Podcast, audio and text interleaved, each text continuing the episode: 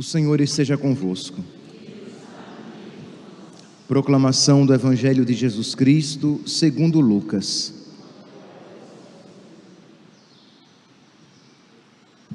Naquele tempo, disse Jesus: Ai de ti, Corazim, ai de ti, Betsaida, porque se em Tiro e Sidônia tivessem sido realizados os milagres que foram feitos no vosso meio, há muito tempo teriam feito penitência, vestindo-se de silício e sentando-se em cinzas.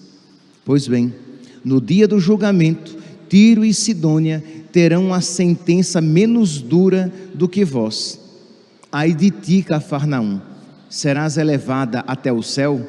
Não, tu serás atirada no inferno.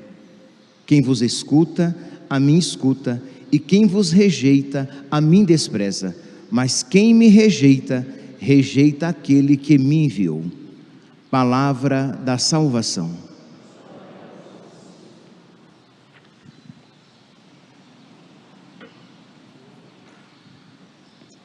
Caríssimos irmãos e irmãs, estamos celebrando a memória de São Jerônimo e eu gostaria de começar a homilia de hoje Continuando a leitura né, que, que tem nos acompanhado nesses dias, a leitura de Jó.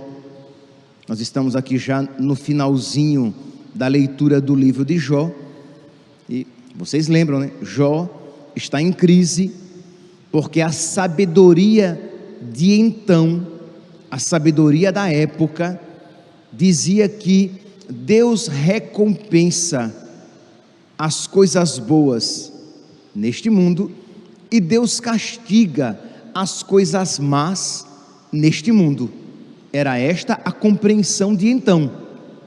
Era isso o que as pessoas esperavam. Isto é, o inferno é aqui. Né? A gente às vezes ouve até essa expressão hoje em dia, né? Então era assim que, que Jó pensava, que não, exist, que não existia uma recompensa pós-morte que tudo se restringiria aqui neste mundo. Pois bem, então, diante de Deus, a consciência de Jó não lhe acusava mal algum. Ele parava e ele não via um pecado ou, pecados graves que ele tivesse cometido, mas ao mesmo tempo a sua vida era um castigo atrás do outro, era um sofrimento atrás do outro. Ele perdeu os filhos, ele perdeu todos os bens, ele perdeu a saúde, e os amigos que vêm visitá-lo vêm para dizer: arrepende-te, que pecado cometeste. E ele então, no momento de dor, ele se deixa levar e fala demais. Né? Infelizmente, isso às vezes acontece conosco, né? Nós chamamos isso de murmuração. Mesmo que você não fale para outras pessoas, você às vezes você fica ruminando as suas inquietações. Por quê? Por quê? Por quê? Para quê? Para quê? Para quê? Por que comigo? Por que desse jeito? Então você fica murmurando contra Deus. E Jó fez isso. E Deus, então, no momento de oração, Deus fala a Jó, né, e resumindo, Deus fala o que? Tu és pó, tu não és nada, como tu queres compreender os meus desígnios? Tu és barro, imagine o barro que quer compreender o oleiro, imagine nós que somos tão daqui de baixo querendo compreender os desígnios de Deus que ultrapassam os céus. Então Deus chama Jó à sabedoria. Cala-te. É melhor calar. Depois você compreenderá que há uma bondade e sabedoria minha em todas estas coisas, coisa que Jó até então não tinha compreendido. Então Deus diz: O Senhor respondeu o Senhor respondeu a Jó, do meio da tempestade, isto é, naquele sofrimento em que ele estava passando. Alguma vez na vida deste ordem amanhã, ou indicaste à aurora o seu lugar, para que ela apanhe a terra pelos quatro cantos e sejam dela sacudidos os malfeitores? Isto é, você é Deus por acaso para guiar os acontecimentos e as coisas mais simples da vida? Qual é o caminho para a morada da luz? E onde fica o lugar das trevas? Você sabe? Poderias alcançá-las em seu domínio e reconhecer o acesso à sua morada? Deveria saber, você já é velho, diz Deus. Deveria sabê-lo, pois já tinhas nascido e grande é o número dos teus anos. É uma maneira, né? É, educada de dizer: você já é velho, rapaz, você não sabe de nada. Como é que você quer compreender os meus desígnios? Seja humilde. Isto é, meus santos, diante de Deus, nós precisamos reconhecer o nosso nada, a nossa pequenez, e mesmo quando nós não compreendermos os desígnios de Deus, nós devemos, na fé, dizer: Deus é bom, Deus é providente, Deus cuida de mim. Eu não compreendo os seus desígnios, mas eu creio no seu nome, eu creio na sua bondade. Aí então, diante, depois de todo esse percurso em que Jó se debateu no seu sofrimento, repito, e isso às vezes, não poucas vezes acontece conosco, quando coisas desagradáveis, quando coisas ruins, quando os sofrimentos visitam, batem a porta da nossa existência, nós ficamos mal criados. Não, padre, eu nunca disse nada disso com Deus. É, mas você esfriou na fé. É uma malcriação. Você abandonou a oração. É uma malcriação. Você ficou ríspido e grosseiro com as pessoas é uma malcriação. Você deu patada à direita e à esquerda de todos que se aproximavam de você. Tudo isso é uma maneira em que você manifesta o que? A sua revolta contra Deus. E Jó então diz: Eu fui precipitado, eu pequei. Que te posso responder? É verdade, Senhor. Eu fui precipitado pre precipitado. Porei minha mão sobre a boca. Falei uma vez, não replicarei. Uma segunda vez, mas não falarei mais. Vou ficar em silêncio. Meus irmãos, esta sabedoria nos é dado o acesso a ela, né? há outros caminhos, sem dúvidas, mas nos é dado o acesso a esta sabedoria por meio das sagradas escrituras. E São Jerônimo, né, que é o grande, digamos, o grande patrono, né? Não é à toa que popularmente nós dedicamos ao mês de setembro como o mês da Sagrada Escritura, porque o dia 30 de janeiro, de setembro, é o dia né, da sua morte. É por isso então que hoje não é o dia de Santa Teresinha, que é também o dia da morte de Santa Teresinha. Só que como São Jerônimo é bem mais antigo, nós estamos aqui no século IV. Ele morre no início do século V. Então, ele precedeu Santa Teresinha vai para o dia primeiro, mas hoje é também o dia da entrada no céu de Santa Teresinha, que era muito devota de São Jerônimo, porque ela desejava ter o conhecimento das línguas sagradas para poder conhecer tão profundamente as Escrituras como São Jerônimo conhecia.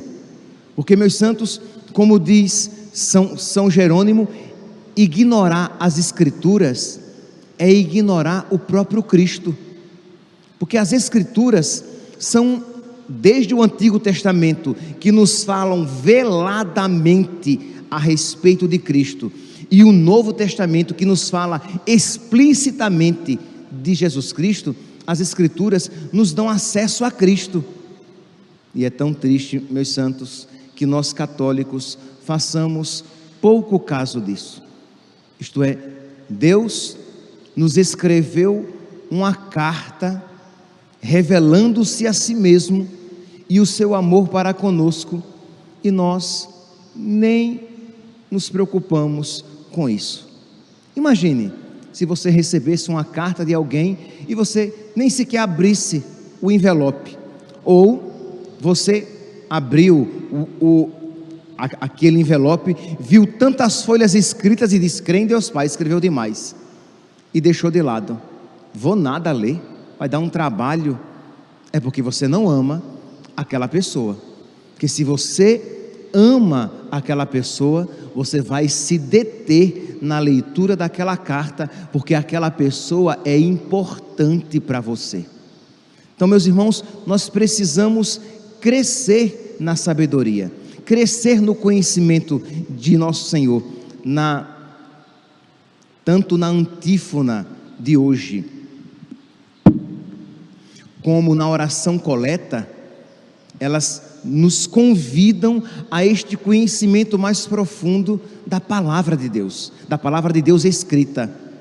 Que, que as palavras da Escritura estejam sempre em teus lábios, isto é, que eu seja tão íntimo da Sagrada Escritura que o meu peito seja uma biblioteca de Cristo, que o meu peito seja pleno da palavra de Deus, de modo que na alegria sempre eu tenho uma palavra de Deus, na tristeza sempre eu tenho uma palavra de Deus, quando eu estiver irado, sempre me vem ao coração uma palavra de Deus.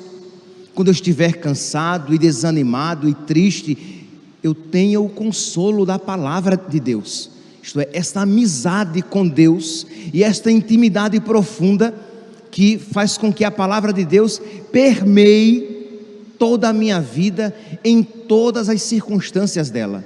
Então, que as palavras da Escritura estejam em teus lábios, para que meditando-as dia e noite, e ele, ele tinha vários dirigidos, sejam mulheres, consagradas, como sacerdotes, e ele aconselhava essa leitura cotidiana, essa leitura orante da palavra de Deus, que hoje em dia nós chamamos por lexio divina. Esta leitura orante, meditada da palavra de Deus, para que meditando-as dia e noite, te esforces para realizar tudo aquilo que te ensinam. Então eu vou lendo a palavra de Deus, eu vou conhecendo a vontade de Deus para a minha vida e suplicando-lhe a graça para que eu possa colocar em prática aquilo que ele me ensina. Mas, se você é preguiçoso, se você é preguiçosa, se você tem tempo de olhar o WhatsApp, de ficar vendo vídeos, perdendo tempo no TikTok, mas você não tem tempo de se debruçar sobre a palavra de Deus. Entendem, meus santos? Nós seremos julgados não apenas pelo bem que nós fizermos, pelo mal que nós fizermos, mas também pelo bem que nós deixamos de fazer.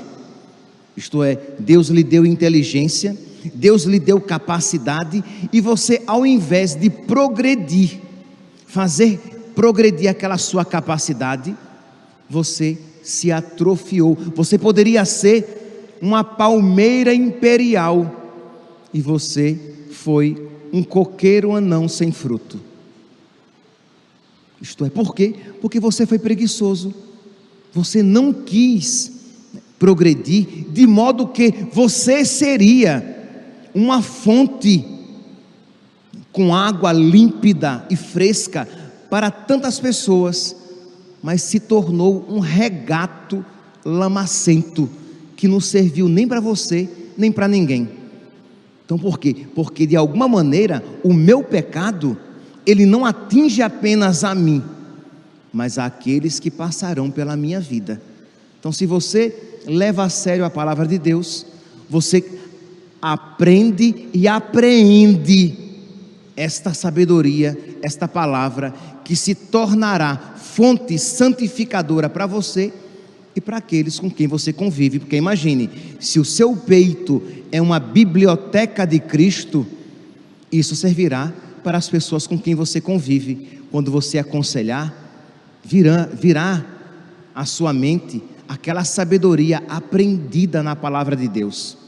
Quando você encontrar alguém que sofre, você terá uma palavra salvífica, uma palavra salutar, uma pessoa tomada pela ira, você saberá aconselhar bem. Quando você encontrar uma família passando por dificuldades, você terá esta sabedoria da palavra de Deus, e é claro, sabedoria esta aplicada em toda a sua vida. Então, conhecer a palavra de Deus. Então, de você começar, pense, por exemplo, de você fazer o, o propósito, se você ainda não fez, de você começar lendo os salmos. Então, de você todos os dias, você lê um salmo, ou se for um salmo muito grande, uma parte de um salmo. Então, de uma maneira bem simples, como é que você pode fazer uma lexio divina? Você vai para o seu quarto, ou um lugar tranquilo, num bom horário do dia, geralmente pela manhã é um horário muito convidativo à oração, mas pode ser no meio da manhã, pode ser depois do almoço, não é muito bom esse horário, porque às vezes dá um soninho, né? Mas tudo bem, às vezes, se for o horário que você tem, pode ser no final da tarde, à noite. O pior horário é aquele que nós não damos a Deus. Esse é o pior horário. Então você vai, reserva aquele horário, você pega, você invoca o Espírito Santo, que como diz São Jerônimo, nós precisamos do Espírito Santo para compreender as Escrituras, porque sob a ação do Espírito Santo, homens as escreveram. Então precisamos deste mesmo Espírito para que nós possamos interpretar como igreja, dentro da fé da igreja. Então você invoca o Espírito Santo e você começa a leitura.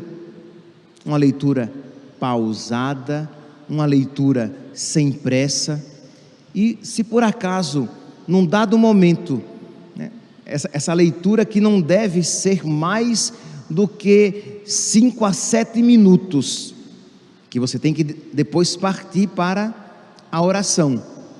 Então, você lê, uma, às vezes lê uma vez, duas vezes, e às vezes um versículo toca o seu coração, e ali você pega. Tocou o seu coração, agora você vai ruminar aquela palavra você vai meditar aquela palavra, você vai imprimir aquela palavra no seu coração. Então, sei lá, você está meditando a palavra de Deus, um salmo, e aí você, só em Deus a minha alma tem repouso, porque dele é que me vem a salvação. E aquilo tocou o seu coração. Então você vai repetir mais vezes aquela palavra, tentando degustá-la o mais possível e colocando a sua inteligência mais profundamente possível naquela palavra. Porque quantas vezes nós falamos tão rapidamente que mal a nossa inteligência consegue fixar alguma, alguma coisa. Então, só em Deus a minha alma tem repouso, só em Deus, em nada mais a minha alma tem repouso, porque dele é que me vem a salvação dele é que me vem a felicidade eterna, dele é que me vem aquela realidade para a qual eu fui criado. Então, só em Deus a minha alma tem alegria, só em Deus a minha alma tem a paz. Não é no dinheiro, por mais que eu louco pense que nele esteja, não é na, na fama que o mundo pode oferecer, não é na saúde tão valorizada por muitos, mas é em Deus que está a minha alegria. Não está em muitos anos de que vale viver muito e ir para o inferno. Não, só em Deus está a verdadeira alegria. Então você vai ruminando, você vai ali meditando esta palavra. Você ruminou, isto é, você leu, você meditou, agora você vai rezar. Senhor, me concede essa sabedoria que eu nunca te troque por nada nesse mundo, Senhor. Tenha misericórdia de mim, eu sou tão fraco. Eu sei que daqui a pouco vou me esquecer disso que eu estou pedindo, e eu sou tão infiel que daqui a pouco eu vou estar desdizendo com os meus atos o que eu te disse agora com a minha boca. Me ajude, Senhor. Venha em auxílio da minha fraqueza com teu Espírito Santo. Percebeu? Você leu, você meditou, você rezou. Aí você pode até, um dado momento, silenciar e contemplar aquela verdade. Se colocar, deixar que Deus aprofunde mais profundamente aquilo que você, né, aquela sua oração, para que ela se encarne em você. Agora, isso todos os dias, em que você reserva você aqui bem, bem light, 30 minutinhos. O objetivo é você ir aumentando para ter em torno de 45 a uma hora. Seria excelente. Isso todos os dias. Essa palavra vai transformando o seu coração. Essa palavra vai mudando a sua vida, como mudou São Jerônimo.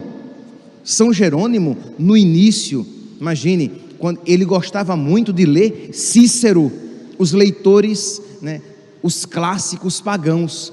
Quando ele começou a ler as Sagradas Escrituras, aquilo de alguma maneira lhe pareceu muito rude, mas a leitura da Sagrada Escritura foi pouco a pouco mudando o seu coração e dando a ele uma sutileza de espírito de modo que ele começou a ver pecado onde antes ele não via. O pecado estava, mas ele não via. Ele começou a ver infidelidade a Deus onde antes ele não via, mas ela estava. Então quer dizer, ele estava ofendendo a Deus sem nem perceber. Por quê? Porque ele não tinha intimidade com Deus. E a palavra de Deus lhe concedeu isso.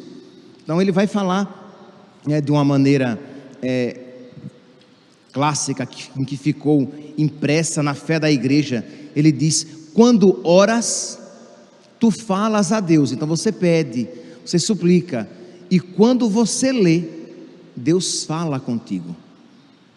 Isto é, quando você lê a Escritura, Deus fala ao seu coração. Então, essa importância desse contato direto, contínuo, cotidiano com a palavra de Deus ele vai dizer: como se poderia viver, palavras suas, abre aspas, como se poderia viver sem o conhecimento das Escrituras, através das quais se aprende a conhecer o próprio Cristo, que é a vida do crente, que é a vida do fiel.